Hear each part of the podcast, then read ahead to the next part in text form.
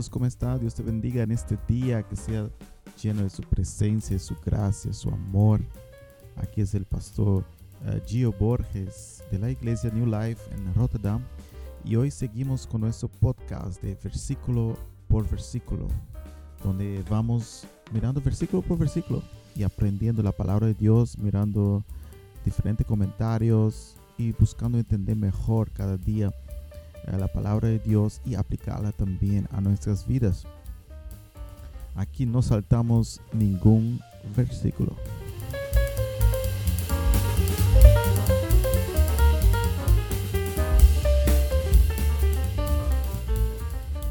Este es nuestro tercer episodio y hoy seguimos eh, con Apocalipsis capítulo 2. Estaremos viendo el capítulo 2, versículo 1 al 7.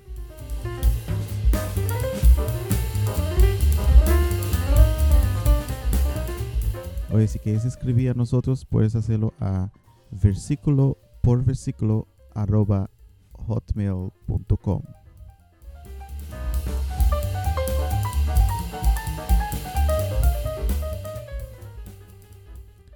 Hoy veremos en Apocalipsis 2 que Jesús cuida de su iglesia.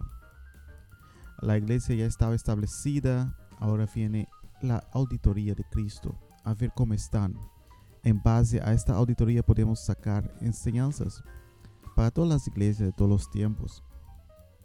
Jesús mira a su iglesia y trae los siguientes puntos. Él trae felicitaciones a ellas, trae reprensión a algunas, comando, advertencia y recompensa.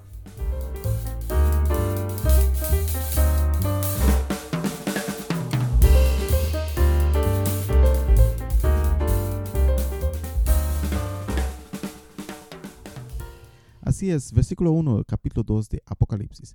Escribe al ángel de la iglesia en Éfeso, el que tiene las siete estrellas en su diestra, el que anda en medio de los siete candeleros de oro, dice esto.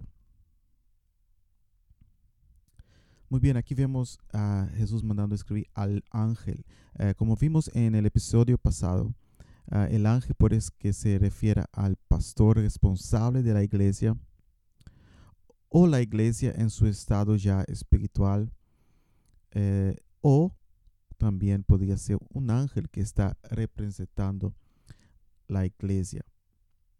Eh, los paralelos aquí con Daniel son nuevamente dignos de mencionar, ya que allí también se presenta a los ángeles ayudando a los que están en la tierra. O sea que podemos ver en base a Daniel cómo los ángeles ayudan al pueblo de Dios. Es posible entonces que este ángel sea un ángel responsable para ayudar a esta iglesia. Imagínate usted que cada iglesia tenga un ángel ahí ayudando, responsable por ella. Wow. Sería muy, es algo muy, muy bonito para imaginar. Eh, podemos ver, por ejemplo, en Daniel capítulo 20, perdón, Daniel capítulo 10, versículo 20 al 21, nos dice, ¿sabes por qué he venido a ti? Pues ahora tengo que volver para combatir con el príncipe de Persia. Y cuando yo haya concluido, he aquí que viene el príncipe de Grecia. Pero te voy a declarar lo que está registrado en el libro de la verdad. Ninguno hay que me apoye contra estos, sino solo Miguel, el príncipe de ustedes. Aquí vemos entonces el, ángel vino a traer mensaje y Miguel es el príncipe del pueblo de Dios, uh, de, en este caso Israel. Eh, Daniel 12, versículo 1 nos dice, en aquel tiempo se levantará Miguel, el gran príncipe que está del lado de los hijos de tu pueblo. Será tiempo de angustia como nunca fue desde que existen las naciones hasta entonces. Pero en aquel tiempo tu pueblo será, librado, todos aquellos que se encuentren inscritos en el libro. Bueno, aquí nuevamente vemos algunas referencias al libro, inscripción en el libro, cosas que veremos también en Apocalipsis. Eh, y vemos Miguel aquí al lado del pueblo de Israel. Entonces no es nada extraño que pueda que haya un ángel ahora para la iglesia de Dios, un ángel que esté cuidando cada iglesia. Ah, es posible que este sea el caso aquí en Apocalipsis capítulo 2, versículo 1. Y aquí también en el versículo 1 nos dice, el que tiene las siete estrellas en su diestra, el que anda en medio de los siete candeleros de oro. Bueno, esto ya hemos visto anteriormente en el capítulo 1, versículo 19, hemos visto que las estrellas son los ángeles de las iglesias y los siete candeleros de oro son las iglesias. Así que Jesús tiene el control sobre las estrellas y él anda en medio de su pueblo. Jesús anda en medio de su iglesia. Hermanos, aquí vemos qué bonito, qué hermoso Jesús andando en medio de su pueblo, pero no solamente andando para para dar recompensa o para bendecir, pero también vamos a ver aquí que Jesús también viene a corregir. Y tal vez es lo más importante que podemos tener, es la corrección de Jesús. Porque cuando somos corregidos, cuando, cuando Él nos corrige, somos bendecidos. Y eso estaremos viendo en, en estas iglesias aquí. El versículo 2 dice, yo conozco tus obras y tu arduo trabajo y paciencia, y que no puedes soportar los malos. Y has probado a los que se dicen ser apóstoles y no lo son, y los has hallado mentiroso. La iglesia ha probado aquí los que se llaman ser apóstoles. Habían muchas personas que venían y decían, yo soy apóstol de Jesucristo, Ah, yo escuché sus enseñanzas, yo estuve cuando Él la resucitó o yo estuve con Él, etc. Pero muchos eran falsos. Ah, no eran testigos de la muerte y resurrección de Cristo, sino que se hacían de, apóstol, de apóstoles ah, para ganancias propias. Y aquí la iglesia de Efesios es, es felicitada por, por su por, por rechazar estos malos apóstoles. Tal vez esta iglesia aún recuerde la enseñanza que Pablo les había dado cuando estuvo con ellos. Podemos ver, por ejemplo, aquí en Hechos, capítulo 20, versículo 28 al 30. Nos dice, tengan cuidado por ustedes mismos y por todo el rebaño sobre el cual el Espíritu Santo les ha puesto como obispos, para pastorear la iglesia del Señor, la cual adquirió para sí mediante su propia sangre. Porque yo sé que después de mi partida entrarán en medio de ustedes lobos rapaces que no perdonarán la vida del rebaño, y que de entre ustedes mismos se levantarán hombres que hablarán cosas perversas para descarriar a los discípulos tras ellos. Por tanto, velen Acuérdense que por tres años, de noche y de día, no se será amonestar con lágrimas a cada uno. Aquí vemos entonces que Pablo advierte a la iglesia de Éfeso, de Éfeso para uh, contra esos lobos, esos falsos maestros, esos uh, falsos apóstoles. Y aquí Juan en Apocalipsis, años después, nos dice que la iglesia resistió y sigue resistiendo estos falsos apóstoles. Ellos tenían entonces un discernimiento considerable porque los falsos maestros a menudo aparecían disfrazados de ángeles de luz, ¿no? Eso eh, conocemos, por ejemplo, de 2 de Corintios 11, versículo 13 a 15. Ah, y Ignacio, un padre de la iglesia también que escribió después, en los años siguientes, ah, escribía también hablando bien de la iglesia de Éfeso, que era muy vigilante contra las falsas enseñanzas. O sea que era una iglesia bastante vigilante y rechazaba las falsas enseñanzas, los falsos apóstoles. La, la iglesia había pasado, entonces aquí vemos en el versículo 2, había pasado por diferentes dificultades y habían trabajado duro, tal vez habían trabajado uh, fuerte para la expansión de, del Evangelio, que es muy probable que eso se refiere aquí su arduo trabajo y paciencia, paciencia en medio de las pruebas. Ellos seguían firme ah, en medio de todas las pruebas que se encontraron. El versículo 3 nos dice aquí, y has sufrido y has tenido paciencia y has trabajado arduamente por amor de mi nombre y no has desmayado. Amén. El comentario aquí, Faith Life, nos dice eh, en, este, en este versículo, la iglesia probablemente estaba encontrando oposición, lo que pudo haber resultado en persecución. Su negativa a conformarse también habría causado una reacción social y política, provocando tensión en las relaciones comerciales y familiares. Ese eh, el comentario de Faith Life. Podemos decir también que en aquel tiempo eh, estaba la, la, religión falsa, estaba las, todo el mundo hacía parte de, de adoración a dioses falsos y, y, muchos cristianos podían estar en persecución, perder sus trabajos, perder uh, cosas que tenían por no hacer parte de los cultos que hacían los paganos. Imagina que tú eres un cristiano trabajando en un lugar y todos van eh, juntos después del trabajo a hacer un culto a un Dios falso y tú no vas. Entonces eres discriminado, eres echado fuera del trabajo. Tal vez si las cosas no van bien en el trabajo, en el negocio, te culpan a ti porque tú no estás ofreciendo sacrificio a los dioses, etc. Entonces todo eso pasaba en aquel tiempo y era algo muy ah, difícil para los cristianos. Cosas que aún pasa hoy en día en muchos países donde nuestros hermanos son perseguidos en diferentes lugares del mundo. El versículo 4 nos dice aquí, pero tengo contra ti que has dejado tu primer amor. Wow. Esta es una parte muy fuerte. La iglesia fue inicialmente celosa y motivada por el amor, pero ese amor disminuyó con el paso del tiempo.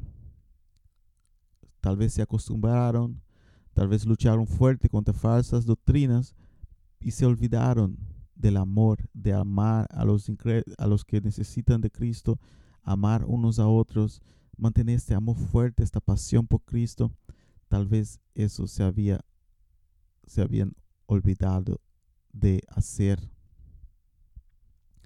Bill en su comentario dice, perder su primer amor equivalía a convertirse en testigos poco entusiastas. Se sugiere aún más al ver un vínculo con Mateo 24, versículo 12 a 14.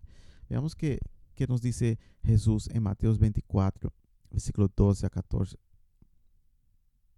Y por haberse multiplicado la maldad, se enfriará el amor de muchos. Pero el que persevere hasta el fin, éste será salvo. Y este evangelio del reino será predicado en todo el mundo para testimonio a todas las naciones. Y luego vendrá el fin.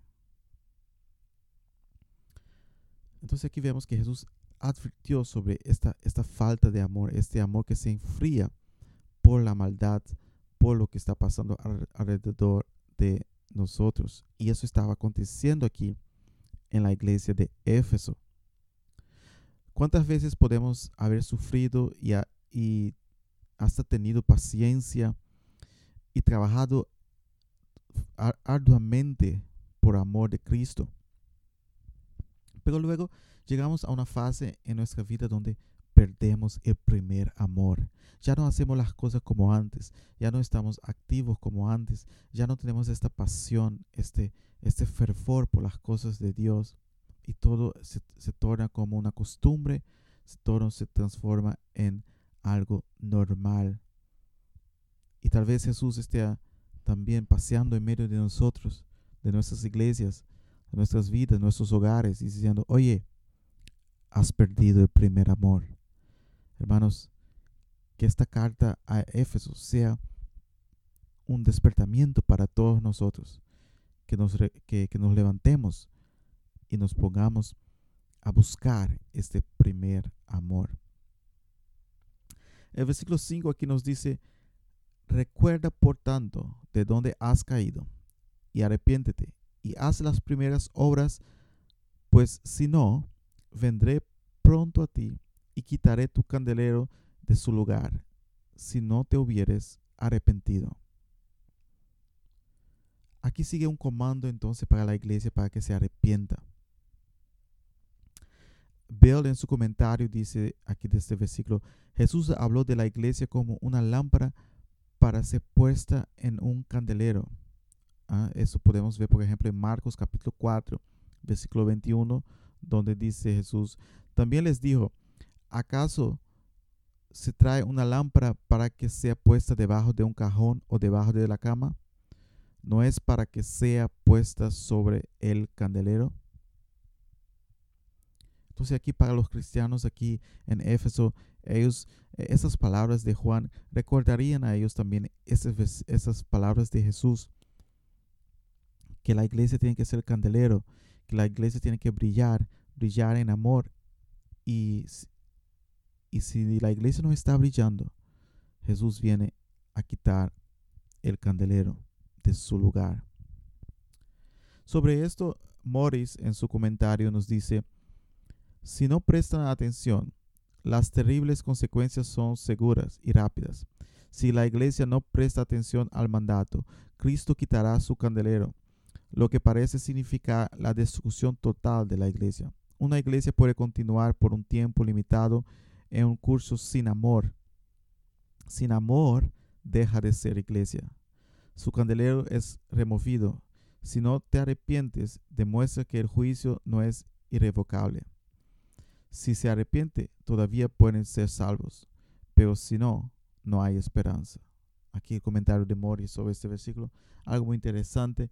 Podemos ver aquí que la iglesia tiene que mostrar amor, tiene que ser este amor, porque Dios es amor. Y entonces es un llamado a todos nosotros también, cómo está nuestro amor. Estamos viviendo el primer amor, estamos demostrando este primer amor, estamos brillando este amor. Versículo 6 nos dice, pero tiene esto, que aborreces las obras de los nicolaitas, las cuales yo también aborrezco. Bueno, sobre aquí los nicolaitas, ¿quiénes son? ¿Quiénes son estas, estas personas? Ah, en su comentario, uh, Holland, de, el comentario 2011, nos dice, son un grupo desconocido, objeto de mucha especulación académica en la carta a Pérgamo, aquí en Apocalipsis 2, versículo 12 al 17. Descubrimos que este grupo estaba involucrado en alguna manera en comidas de hermanidad de deidades paganas y cometiendo así fornicación espiritual. Dada la ortodoxia de la iglesia de Éfeso, no es de extrañar que odiaran a este grupo y, sus actividades.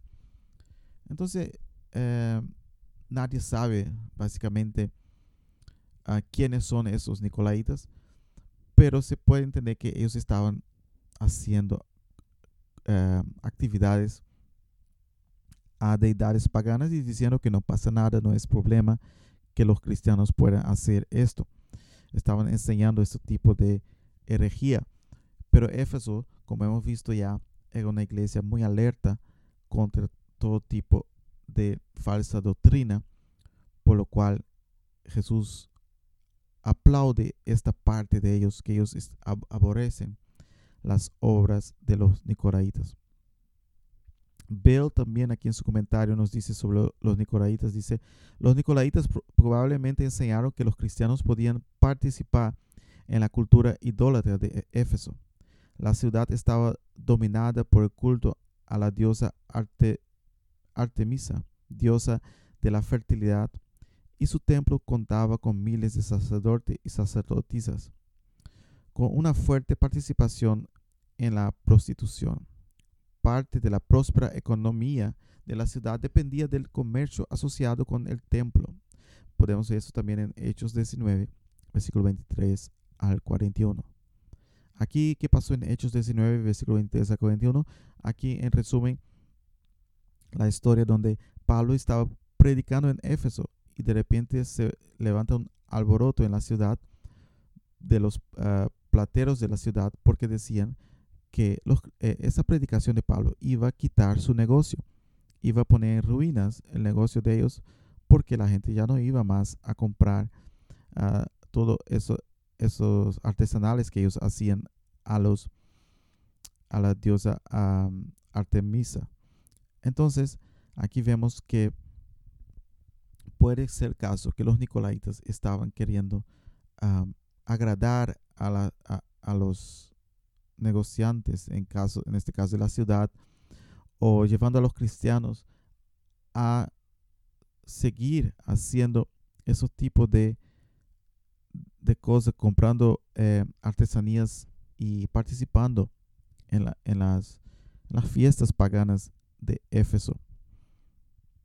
Cosa que la iglesia de Éfeso rechazó esta enseñanza de los nicolaitas. El versículo 7 nos dice, el que tiene oído, oiga lo que el Espíritu dice a las iglesias. Al que venciere, le daré a comer del árbol de la vida, el cual está en medio del paraíso de Dios. Aquí es una parte muy interesante por la cual vamos a tomar un poco de tiempo aquí. Eh, veamos aquí el comentario de Bill. Uh, Bill dice, la conclusión de la carta, como en todas las cartas, se compone de una exhortación final. El que tiene oído, oiga lo que el Espíritu dice a las iglesias. Esta es una exhortación a, prestar atención a lo que se ha dicho a lo largo de la carta hasta ahora y una promesa de heredar la salvación. La carta concluye con una cláusula que aparece en las siete cartas y fue utilizada por Jesús en Mateos 13 eh, del 1 al 17.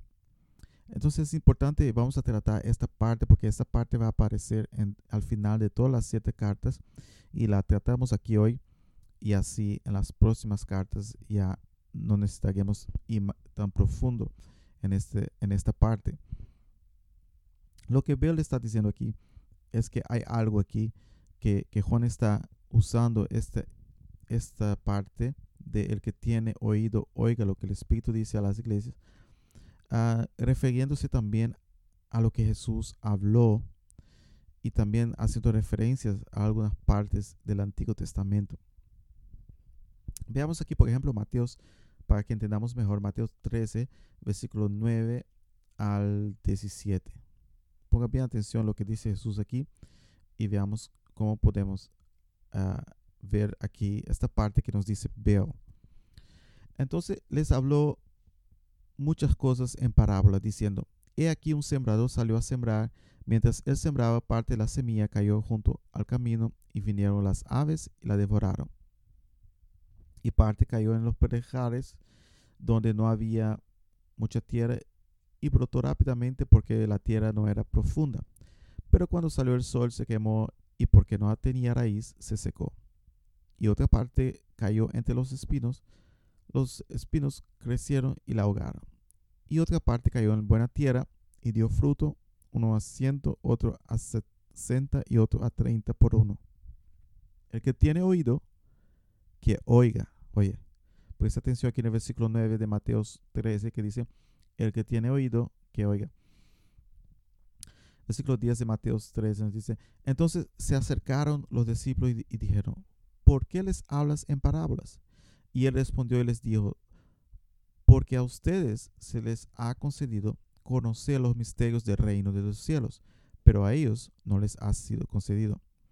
Porque al que tiene le será dado y tendrá más, pero el que no tiene, aún lo que tiene le será quitado. Por esto les hablo por parábolas, porque viendo no ven y oyendo no oyen y tampoco entienden. Además se cumple en ellos la profecía de Isaías que dice, de oído oirán y nunca entenderán, y mirando mirarán y nunca verán. Porque el corazón de este pueblo se ha vuelto insensible, y con los oídos han oído torpemente, han cerrado sus ojos para que no vean con los ojos, ni oigan con los oídos, ni entiendan con el corazón, ni se conviertan, y yo los sanaré. Pero bienaventurados sus ojos porque ven y sus oídos porque oyen. Porque de cierto les digo que muchos profetas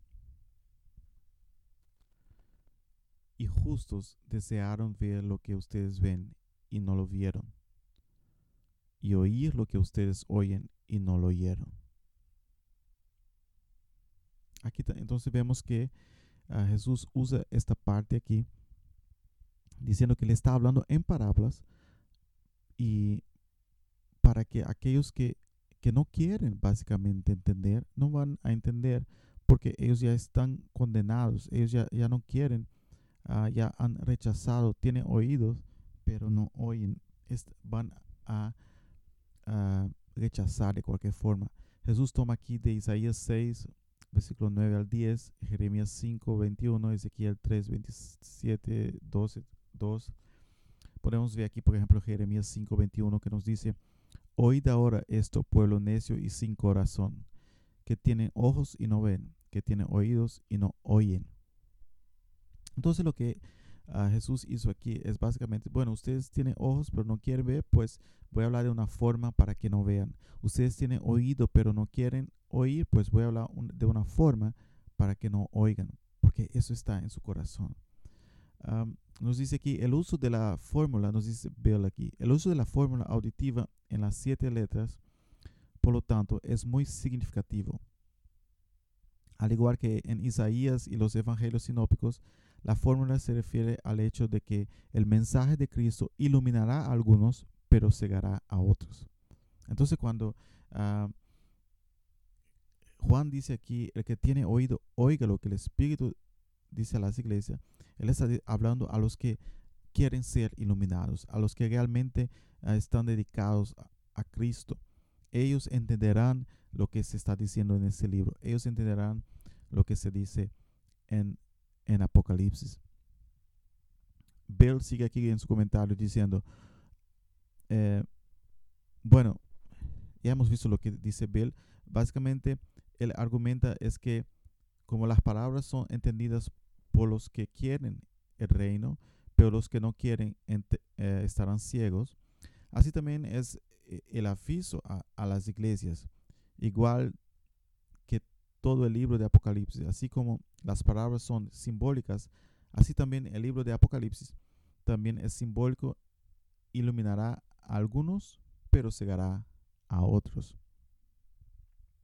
Entonces, eh, estas parábolas e, e, esas visiones de, perdón, de Apocalipsis están direccionadas a iluminar a aquellos que quieren ser iluminados y aquellos que quieren rechazar ah, estarán ciegos y no verán, así como no podían tampoco entender las parábolas de Jesús, así como tampoco querían entender a los profetas Isaías, Jeremías y todos los demás, porque sus corazones ya estaban eh, rechazando el mensaje, no querían escucharlo.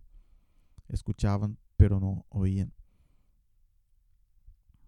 Jesús sigue diciendo aquí en el versículo 7 que hemos eh, leído de Apocalipsis 2, Él nos dice, al, al que venciere, le daré a comer del árbol de la vida, el cual está en medio del paraíso de Dios. A comer el árbol de la vida que está en el paraíso de Dios se alude nuevamente al final del libro como una imagen del perdón, ¿no? Ah, donde es una clara referencia a la restauración de la humanidad en su estado original no caído. El árbol de vida representa, representa la, presencia de Dios. Ah, eso está en Apocalipsis 22, del 1 al 3.